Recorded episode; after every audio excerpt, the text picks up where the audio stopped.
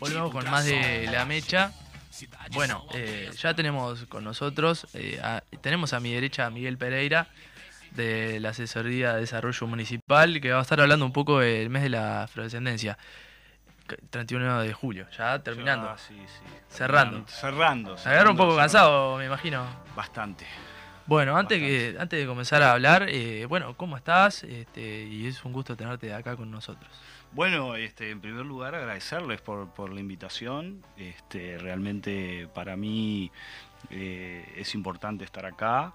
Este, sobre todo porque, bueno, en esto del mes de la afrodescendencia eh, es como que, digamos, en los medios masivos de comunicación hay determinadas personas que tienen como el espacio eh, para hablar ¿no? de algunas cosas, políticas, digamos, entre comillas, y este, a las personas que, bueno, que estamos en las organizaciones sociales o quizás desde, una, desde un lugar de oposición, digamos, no tenemos el espacio como para hacerlo. Entonces está bueno este, tener la posibilidad justamente de hablar de estas cosas y sobre todo dar nuestra visión, ¿no? nuestra opinión con respecto a las políticas públicas, al tema afrodescendiente, el combate al racismo.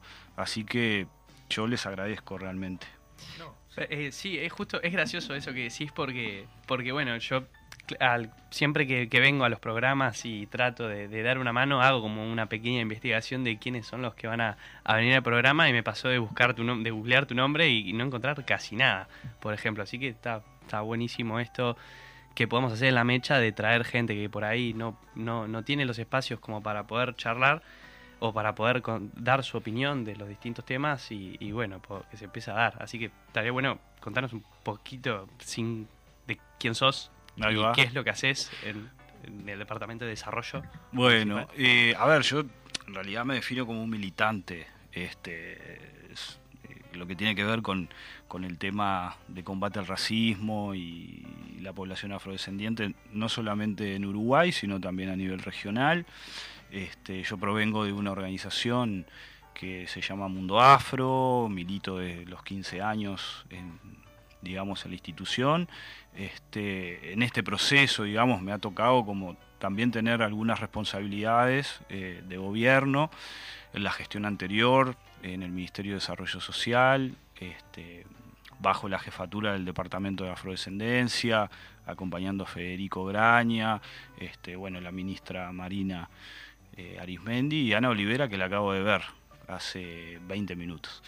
Eh, y ahora, este, actualmente, bueno, en, la Intendencia de Montevideo, en la División Asesoría de Desarrollo Municipal y Participación, también con Federico Graña, este, tratando de, aportar mm, de alguna manera nuestra visión con respecto a, las políticas públicas en el departamento de Montevideo, ¿no? Este, tratando de consolidar algunas cosas que ya de alguna manera este, se vienen promoviendo de hace mucho tiempo, porque la Intendencia de Montevideo es uno de los, de los organismos públicos que, viene generando como estas políticas desde hace varios años, este, o sea que hay una trayectoria de, alguna manera en el tema, este, pero también con esto de la idea, y yo creo que en el caso de Federico es como de alguna manera este, consolidar y fortalecer también lo que hay y que eso de alguna manera pueda trascender a las administraciones, ¿no? Este, o sea, dejar, digamos, política pública instalada, eh, no cometer los mismos errores que pudimos haber cometido capaz que en gestiones anteriores y que eso nos trascienda a nosotros. Hoy, de alguna manera, circunstancialmente estamos en determinados lugares, pero bueno, después este, no sabemos lo que nos depara el destino, ¿no? Entonces, este, digamos que esa es mi trayectoria de la sociedad civil, obviamente desde la construcción de política pública.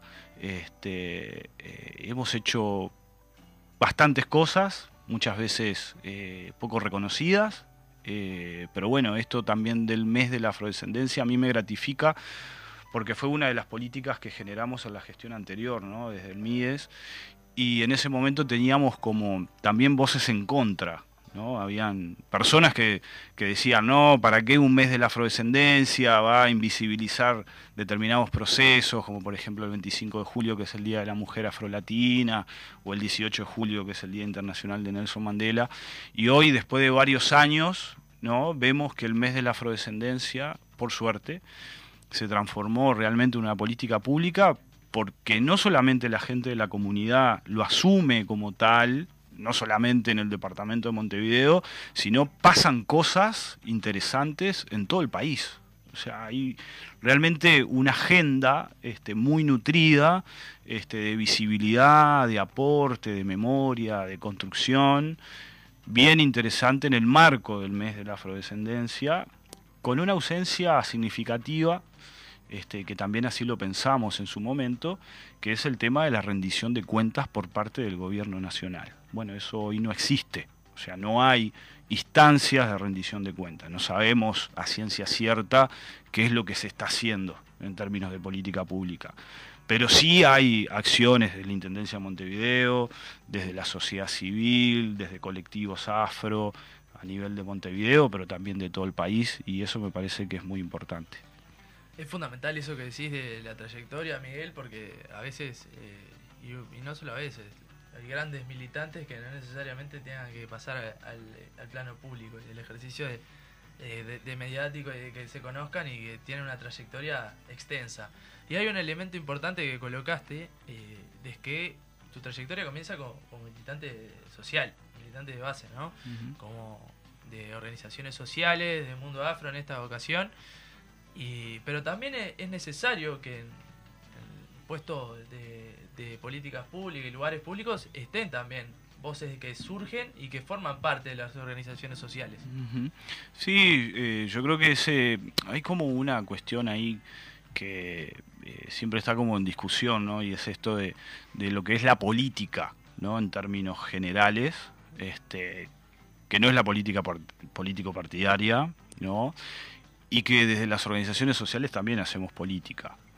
Y, también, de alguna manera, el objetivo es que los partidos políticos lo puedan tomar, eh, no de una forma demagógica, ¿no? poniendo caras negras o afrodescendientes, como sucede eh, en algunos partidos, eh, sino desde el punto de vista programático, ¿no? desde el punto de vista de la propuesta, digamos, conceptual, ideológica.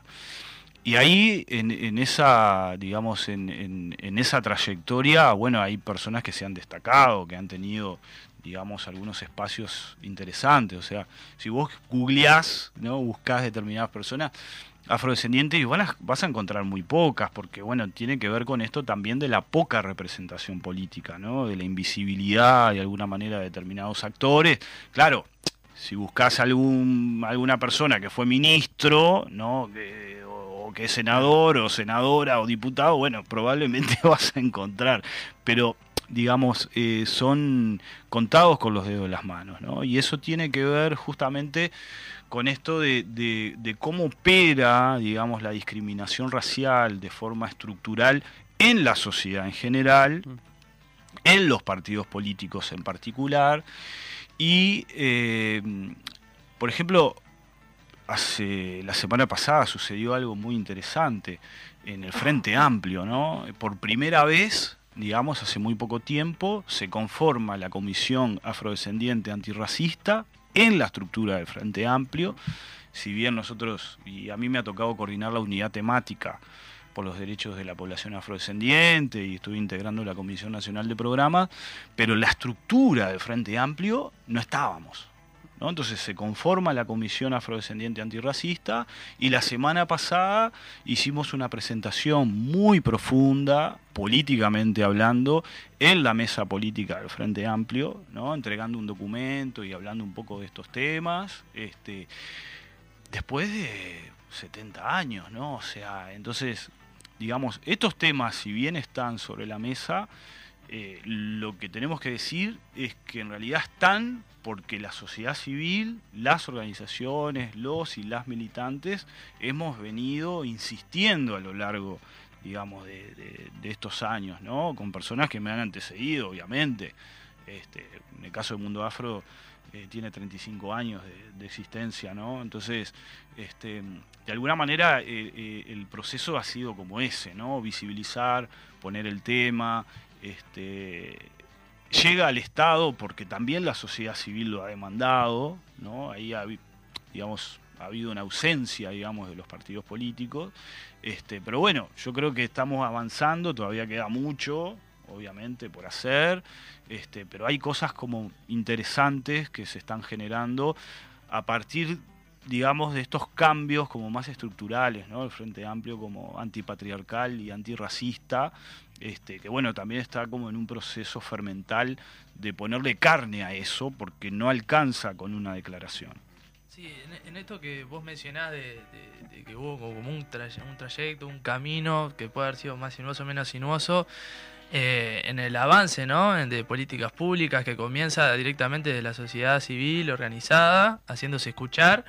Bueno, vos hablabas anteriormente de que el mes de la afrodescendencia surge de la administración anterior, directamente del MIDES. Exacto. ¿Cómo fue ese proceso de discusión y cómo se llegó y a bueno, ahí en el MIDES, digamos, este, tuvimos como una hoja de ruta, digamos, importante de, poder generar política pública real, ¿no? Y que pudiese llegar a la gente porque hablar de política pública y que la política no llegue a las personas, no cambie eh, digamos, la situación de vida de las personas no es política pública. ¿no? Entonces, entre otras cosas que hicimos, como el Plan Nacional de Afrodescendencia, que no se está implementando, el Consejo Nacional de Equidad Racial y Afrodescendencia, la Ley 19.122 ¿no? de, de acción afirmativa para personas afro, los cupos del 8%.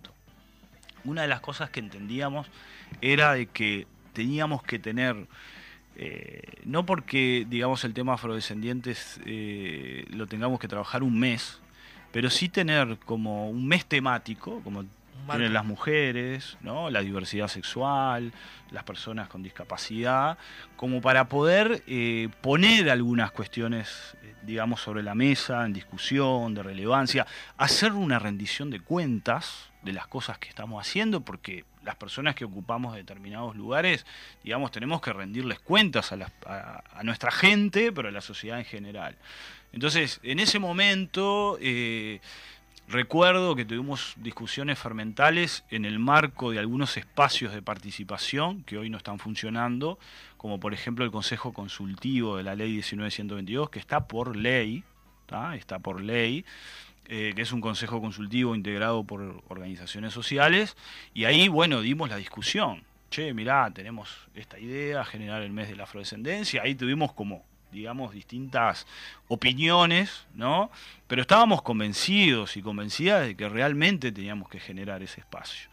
Y bueno, y es así este, que la ministra, en ese momento Marina y el equipo, Ana, este, digamos, lo, apoyaron, este, generamos la primera actividad en el Sodre, en la sala de la Reta, recuerdo que fue mucha gente, este, y después comenzamos a hacer, digamos, el lanzamiento de los meses de la afrodescendencia todos los años, comenzábamos con una rendición de cuentas y eso era, bueno, poner a los ministros y ministras por ejemplo, en Torre Ejecutiva o en el Parlamento, que contaran qué políticas, qué presupuesto, qué acciones, qué programas estaban haciendo este, para la población afrodescendiente.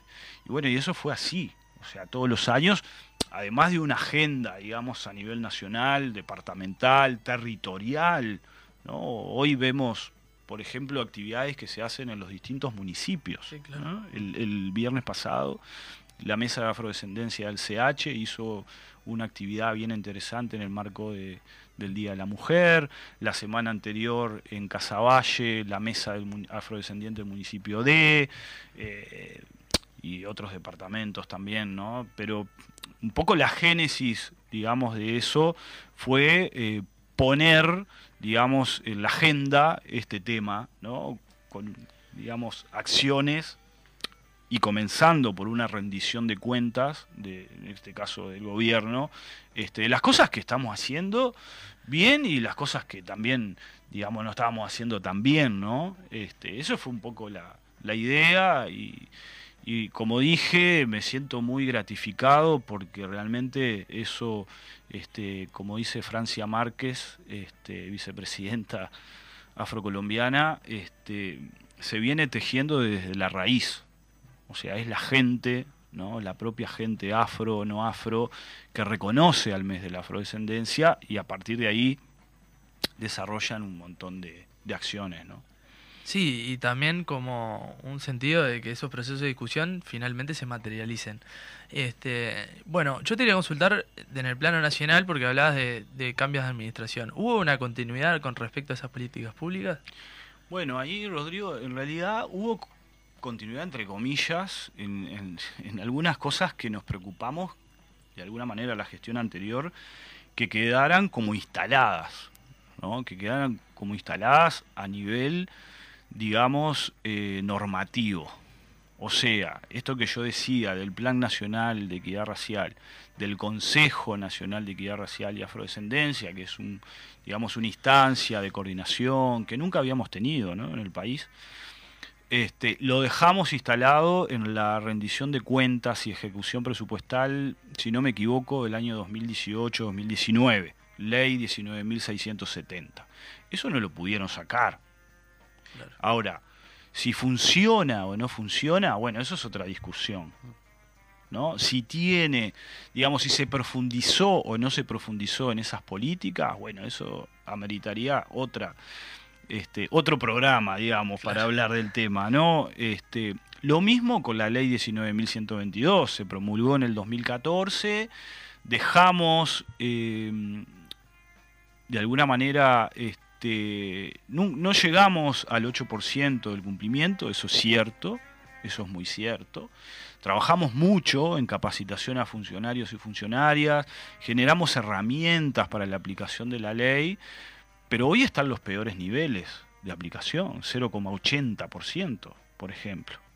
Y nosotros lo habíamos dejado más o menos en el 4%, este, en términos generales. ¿no? Entonces, eh, hay muchas cosas que se instalaron en, las gestiones anteriores, en gobiernos del Frente Amplio, este, donde hoy lo que vemos es que la derecha y sobre todo el Partido Nacional y senadoras como Gloria Rodríguez se apropian de esos temas, ¿no?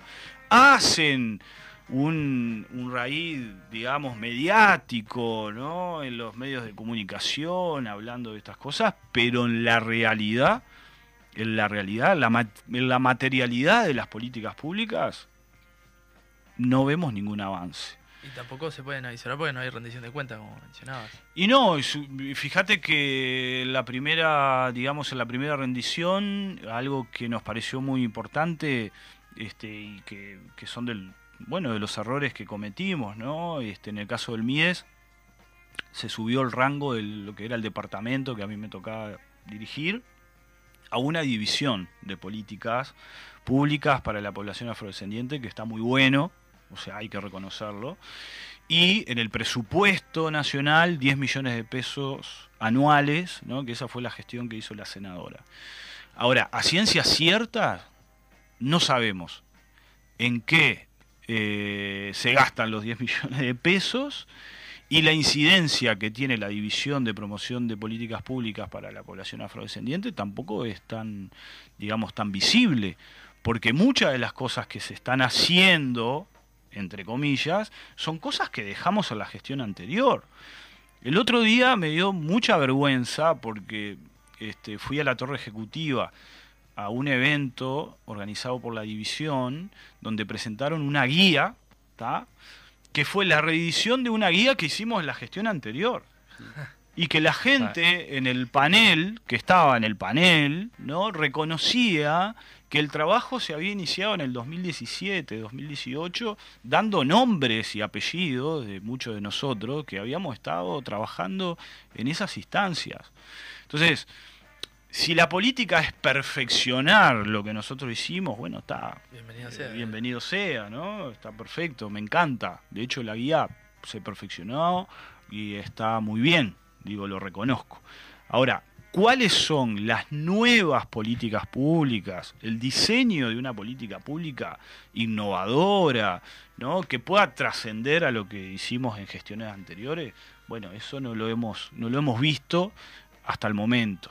O sea, son cosas que nosotros hicimos, digamos, en el, en el gobierno anterior, que las dejamos, por suerte, atadas, y que hoy se vienen desarrollando de una forma como muy muy débil, ¿no? Este, pero bueno, son cuestiones que este, no no de alguna manera no se pudieron erradicar. Claro, yo tengo una, una pregunta y es eh, si podrías nombrarnos algunas eh, políticas públicas y cómo acercarnos o, participar de, formarlas, ¿no? Porque claramente las políticas públicas se hacen también con, con la gente y con, con, la ciudadanía en general, y sin esa participación, eh, como vos decías antes, eh, no son políticas públicas. Y yo creo que, que, ahí lo que, lo que hay que, habría que, también hay una debilidad, y lo quiero decir, de las organizaciones sociales, ¿no? Yo siento, y lo digo en todas partes, capaz que por eso no me invitan este, muy seguido, pero nosotros teníamos más oposición ¿no? Este, de lo que tiene hoy el gobierno. ¿no? O sea, nosotros, eh, digamos, eh, todos los meses de la afrodescendencia teníamos voces que decían, no se está aplicando la ley, no, falta esto, está bien, está perfecto, es parte del juego, es parte del rol, ¿no? Pero hoy es mucho peor. Y yo no veo a organizaciones sociales ¿no? tener la misma voz o decir las cosas que se decían en la gestión anterior. ¿no? Entonces, por ejemplo, hay un ámbito de participación que no se convocó más hasta el día de hoy, que es el Consejo Consultivo de la Ley 19122. Por ley. O sea, no es que lo diga yo. O sea, es un consejo que la ley lo prevé, creo, no me acuerdo si es el artículo 8 de la ley 19122, que dice se debe crear el Consejo Consultivo. La Comisión Honoraria contra el Racismo y todas las formas de discriminación, este, eh, que ahí estamos dando una mano a un diputado que, que está trabajando en la modificación de esa ley, ley 17.817, Oscar Amigo, eh, no está funcionando. La representación de la sociedad civil salió de la comisión porque la comisión no tenía razón de ser. O sea, no estaba funcionando. Entonces, hay ámbitos de participación que, se, que hemos, digamos, desde la sociedad civil, ¿no? De nuevo, este, impulsado, que hoy el gobierno eh, no las está convocando. Entonces, por eso también hay una ausencia, digamos, de, política pública. Nosotros, eh, los programas de Uruguay Crece, ¿no? había un 30%, porque teníamos los datos, un 30% de población infantil, niños y niñas, que eran atendidos por Uruguay Crece Contigo.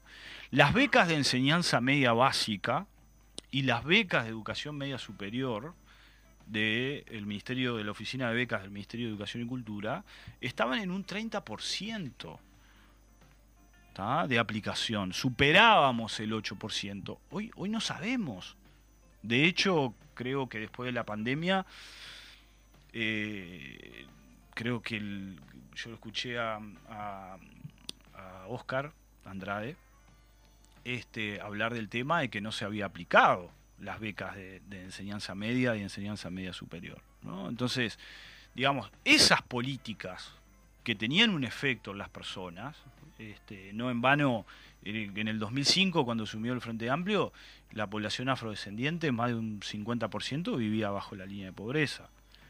En el 2020, cuando el tercer gobierno, finalizamos el gobierno, lo dejamos en un 17%, ¿no? o sea, 32 puntos porcentuales menos eh, en 15 años, que no es de un día para el otro. Claro. ¿no? Vos necesitas, y tampoco estábamos conformes, porque bueno, generalmente la pobreza, la población afrodescendiente, siempre duplica la población, a la pobreza de la población en general. O sea que no es un tema solamente de clase, ¿no? sino hay un tema más estructural.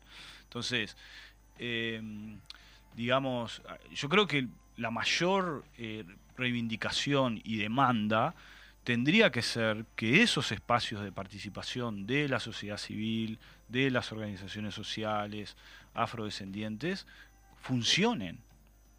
O sea, por ley, además, porque están creadas por ley, ¿no? Y ahí tenemos también un montón de recomendaciones de Naciones Unidas, ¿no? Este, el Comité para la Erradicación de la Discriminación Racial, la relatora que estuvo hace poco de la Convención Interamericana contra el Racismo, de la OEA, este, que tampoco, tampoco lo cumplen. Entonces, hay un déficit muy importante en términos de participación, que lo que estamos, digamos, en, la movida lo sabemos, pero después cuando, eh, no sé, digamos, las personas afrodescendientes escuchan en la televisión, ven otro relato. ¿No? Claro, ven una senadora hablando de todo lo, lo, bueno que se está haciendo, que en realidad no hay mucho sustento, ¿no? Y es una de las estrategias de desarticular y todo ese, ese poder de participación. Nos quedan unos minutos finales y te quería consultar sobre el plano municipal, porque estamos a 31 de julio, nos contabas que estás un poco ya eh, agotado porque se está cerrando muchas actividades. ¿Cómo fue este mes? ¿Qué actividades se pudieron hacer tanto desde la centralidad y en el territorio? Bueno, ahí la centralidad estuvo como, digamos, eh, el mes sustentado la Secretaría de Población Étnico-Racial y Población Migrante, que también es un mecanismo que, digamos, que impulsamos desde hace muchos años, primero como unidad temática y después como secretaría. Y ahí, obviamente, tiene como, eh, llevan adelante el tema, ¿no? Entonces, una de las actividades que se viene haciendo ya hace mucho tiempo es eh, la feria Expo Macamba, se llama así, en el atrio municipal, que es una política muy interesante para generar un espacio para emprendedoras, sobre todo mujeres afrodescendientes, que, que bueno, que trabajan en todo lo que tiene que ver con emprendimientos, ¿no? Este, también tratando de, resignificar lo que es la economía social y, solidaria, generando espacios de participación y también de venta, de, digamos, de sus productos. Entonces, esa feria estuvo una semana este, en, el atrio este, y la verdad que funcionó muy bien. Este, eh, después em, eh, también la Secretaría este, viene haciendo una actividad que se llama eh, ¿Dónde está algo así como dónde está el presupuesto de las mujeres afrodescendientes? Una cosa así, que es poner, digamos, el tema sobre la mesa con las agencias de cooperación, este, con también autoridades de la propia Intendencia de Montevideo, tratando de, bueno, justamente profundizar el tema de todo lo que tiene que ver con los presupuestos para estos temas, ¿no? O sea, es imposible pensar en políticas públicas o en acciones afirmativas si no hay presupuestos dignos para estas cosas, ¿no? Porque, digo, este, si no, eh, quedan, digamos, en el discurso, ¿no? Entonces, bueno, ahí hubo una acción, este, después eh, eh, la compañera Janine Vera, este, que también es asesora de la división, viene trabajando fuertemente con una red de mujeres este, afro-religiosas de matriz africana, también se, realizó una feria este, en el municipio E, y después hubieron muchas actividades desde el territorio. O sea que eso me parece que es lo fundamental, ¿no? con apoyo también de la, de la Intendencia de Montevideo, de nuestra división como soporte, pero desde el propio territorio, ¿no? desde las propias mesas, como yo les, les decía hoy, este, por ejemplo, en el municipio de, eh, además de, ferias de emprendimientos, también se generaron como mesas de debate. Este, ahora, hoy, se inaugura lo que es el circuito eh, afro, eh, que se llama Latido Afro, que también la Secretaría ha venido trabajando muy fuerte. Eh, con una impronta, digamos, de fortalecer la memoria de la población afrodescendiente en los barrios tradicionales, de generando, digamos, marcas de la memoria, este, eh, también emprendimientos desde lo cultural hasta, qué sé yo, no sé, digamos, lo social, ¿no? Este, tratando de resignificar de alguna manera lo que ha sido el legado de la población afrodescendiente. Entonces, hoy a las 17 horas, este, en el barrio sur, eh, en el Centro Cultural 1080, se hace esta inauguración, ahí también la división, pero también desarrollo económico, ¿no? el Departamento de Desarrollo Económico, la División Turismo, vienen trabajando, eh, apoyando estas cosas. Entonces, digamos como que em, nuestro mayor, digamos, desvelo es que todas esas acciones que se vienen realizando desde la Secretaría, desde otras áreas, puedan converger en una única política pública a nivel departamental. ¿no? Y ese es el desafío en el marco de los 300 años, ¿no? este, que se va a, comenzar a conmemorar el año que viene, este, para que realmente eso tenga